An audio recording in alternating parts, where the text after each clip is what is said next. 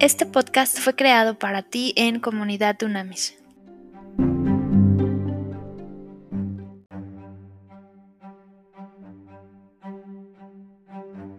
Trascendente y poderoso día, líderes de verdad. Vamos hoy a estudiar eh, algo muy interesante. Acuérdate que nos enfocamos en rasgos de carácter en esta temporada de legado, legado de liderazgo, y nos vamos a enfocar en carácter y lo que no debemos hacer, lo que sí debemos hacer en relación al carácter, que recuerda que es nuestra esencia, nuestro ADN, nuestra marca distintiva, que nos hace únicos, únicos, el valor añadido que tenemos al mundo y la ventaja competitiva frente a cualquier otra persona, ¿ok? Fíjate bien el carácter. El carácter, vamos a analizar en Herodes, ¿ok? Entonces, la gran pregunta que te hago inicial, y contéstala con mucha honestidad, es, eh, líder, ¿qué te motiva hoy? ¿Cuál es tu motivación principal? ¿Qué es lo que te hace despertarte todas las mañanas para salir adelante y establecer el reino? ¿Qué, qué es lo que te motiva? ¿Ok? Y ojo con lo que voy a decir. Los líderes tradicionales, jefes, charros, caciques, lo que les motiva básicamente es su ego. Y eso es, eso es tremendamente delicado. O otra cosa que les motiva es su popularidad. También delicadísimo, ¿ok? Entonces, una gran pregunta, y si no tienes una claridad, pregúntale al Espíritu de Dios en oración, dile, oye, que revela mi corazón y dime quién o qué es lo que me está motivando. Hay veces que lo que te motivan son personas, impresionar a personas, agradar a personas. Entonces, eh, esta pregunta no es trivial, esta pregunta es extremadamente profunda. ¿ok? ¿Cuál es la motivación, la esencia que motiva tu liderazgo? ¿ok? Y entonces vamos a analizar esto la familia. Acuérdate que Herodes, Herodes era un, un, hombre de una familia, era un hombre distintivo de una familia donde había un abuelo, un padre y un hijo. ¿ok? Entonces a los tres les faltó carácter cañón. Herodes, eh, eh, cuando el primero, por decirlo así, ellos tenían el poder con el permiso del Imperio Romano. O sea, ellos eran títeres del Imperio Romano y además claramente servían al Imperio Romano, no al pueblo judío. Entonces, Herodes el Grande reinaba cuando nació Jesús y Herodes el Grande, el abuelo, fue el que mandó matar a todos los bebés varones cuando llegaron los, estos magos o eh, eh, reyes magos que le llaman a, decir que había nacido el Salvador del mundo. Entonces este cuate con inseguridad mandó matar a todos los, bebés varones. ¿no? Imagínate qué locura. Herodes Antipas fue el hijo el, el, que es abuelo, hijo y nieto. Entonces el hijo, este, este mandó decapitar a Juan el Bautista, a Herodes Antipas. Y Herodes, el que aparece en Hechos 12, es Herodes Agripa I, ¿ok? Este es el nieto ya de Herodes el Grande, como le llaman. Entonces era una familia, ¿ok? Eran perversos, eran serviles, pero es muy interesante porque realmente el imperio romano los manipulaba como títeres. A ver, entonces vamos a ver por qué les faltaba carácter a estos gobernantes. ¿Por qué les faltaba carácter? En primer lugar, este, estos personajes maltrataban a su gente y específicamente vamos a hablar del de Hechos, ¿ok? El último, el nieto. Este Herodes, este Herodes mandó maltratar a sus propios ciudadanos, ¿ok? Arrestaba al pueblo judío con el fin de hostigarlos. ¿Qué hacía además? Ejecutaba a gente inocente. Este tipo, ese tipo mandó matar a Santiago a espada sin, sin razón, sin fundamento, sin juicio alguno, ¿ok? No había cometido ningún crimen. Después, e, este tipo de personas que les falta carácter, y este específicamente, tomó, tomaba todas las decisiones en base a su popularidad. Cuando vio que, que, el pueblo judío se complacía al saber de la muerte de Santiago, mandó rápidamente arrestar a Pedro, que era el líder visible de la iglesia primitiva. Después, este, este, personaje actuaba en, irracionalmente en tiempos difíciles, cuando debe ser al contrario. Él mató a los 16 guardias cuando milagrosamente el Espíritu de Dios salvó a Pedro de la cárcel. Los mandó matar a los 16 guardias. Acuérdate que ese pasaje es bellísimo, donde claramente va. Y, ah, y por cierto, quiero que por favor estudies Hechos 12 del 1 al 23. Hechos 12 del 1 al 23 es a lo que nos estamos refiriendo. Entonces, él manda matar a estos 16 guardias. ¿ok? Otro punto de falta de carácter completo, él, él tenía rencor hacia toda la gente. Era muy claro que el tipo siempre estaba buscando vengarse, era inseguro como nadie, ¿ok? Y eso es falta de carácter. Escondía esa propia inseguridad en ese poder que él detentaba. Y entonces le gustaba dominar, controlar, humillar públicamente, porque era muy inseguro. Él obviamente proyectaba que era perfecto y que tenía una imagen infalible. Obviamente era suntuoso, se vestía, todo era aparente, lo que le importaba era la apariencia y le gustaba que lo adoraran. Y entonces todo el mundo andaba alrededor con él con lisonjas y, adoraciones y habla y era muy evidente. Es, más, ve cualquier película y vas a ver qué bien, qué bien personifican a Herodes, ¿ok?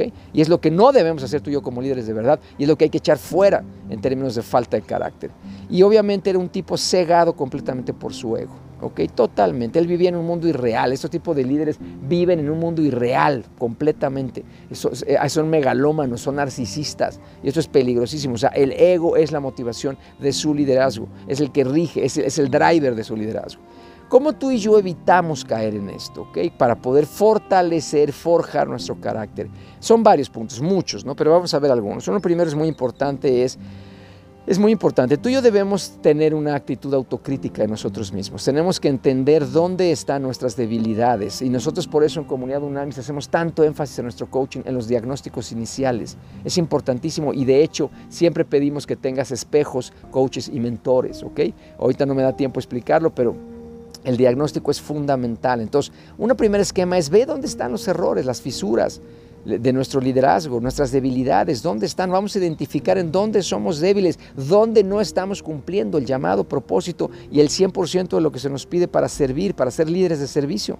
Después, número dos, que es importantísimo, tú y yo debemos encontrar patrones. La vida es bien interesante. Nosotros como coaches observamos y siempre estamos detectando patrones en los comportamientos de las personas para poder ayudarles a, que, a romper esos patrones. Que esos patrones negativos normalmente son mentiras que tú y yo nos creímos de alguna forma y eso se convierte en paradigmas que son insuficientes para poder realizarnos, para poder servir a las demás personas. Entonces ese patrón a veces es hereditario, ojo, ¿eh?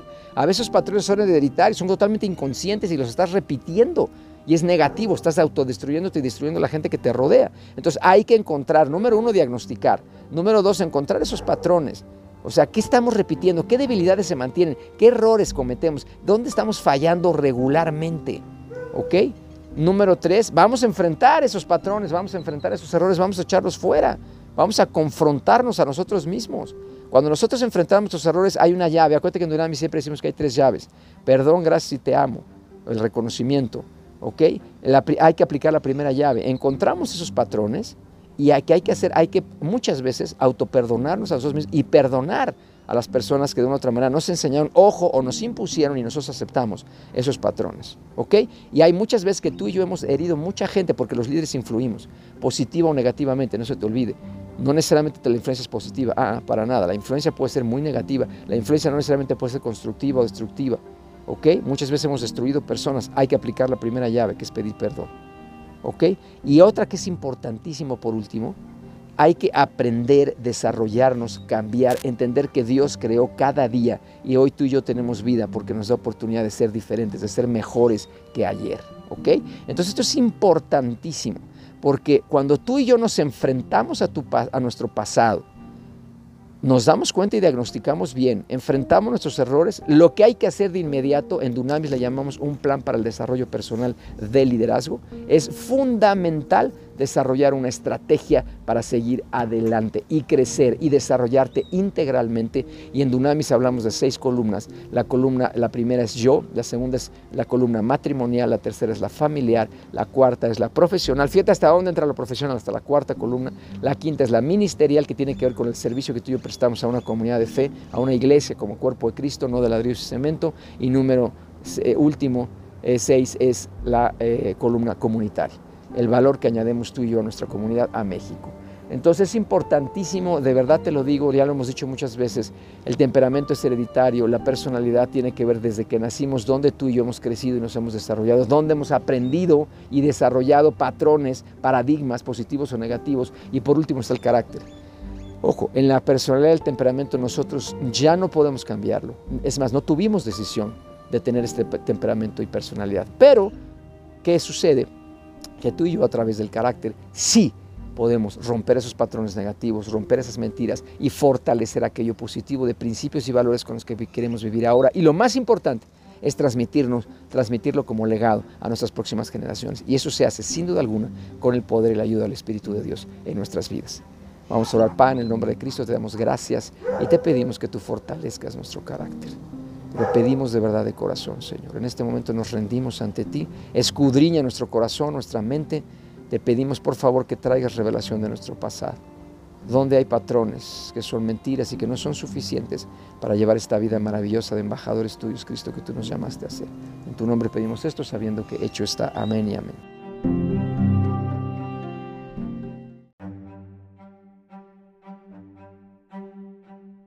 Haz contacto en comunidadunamis.com.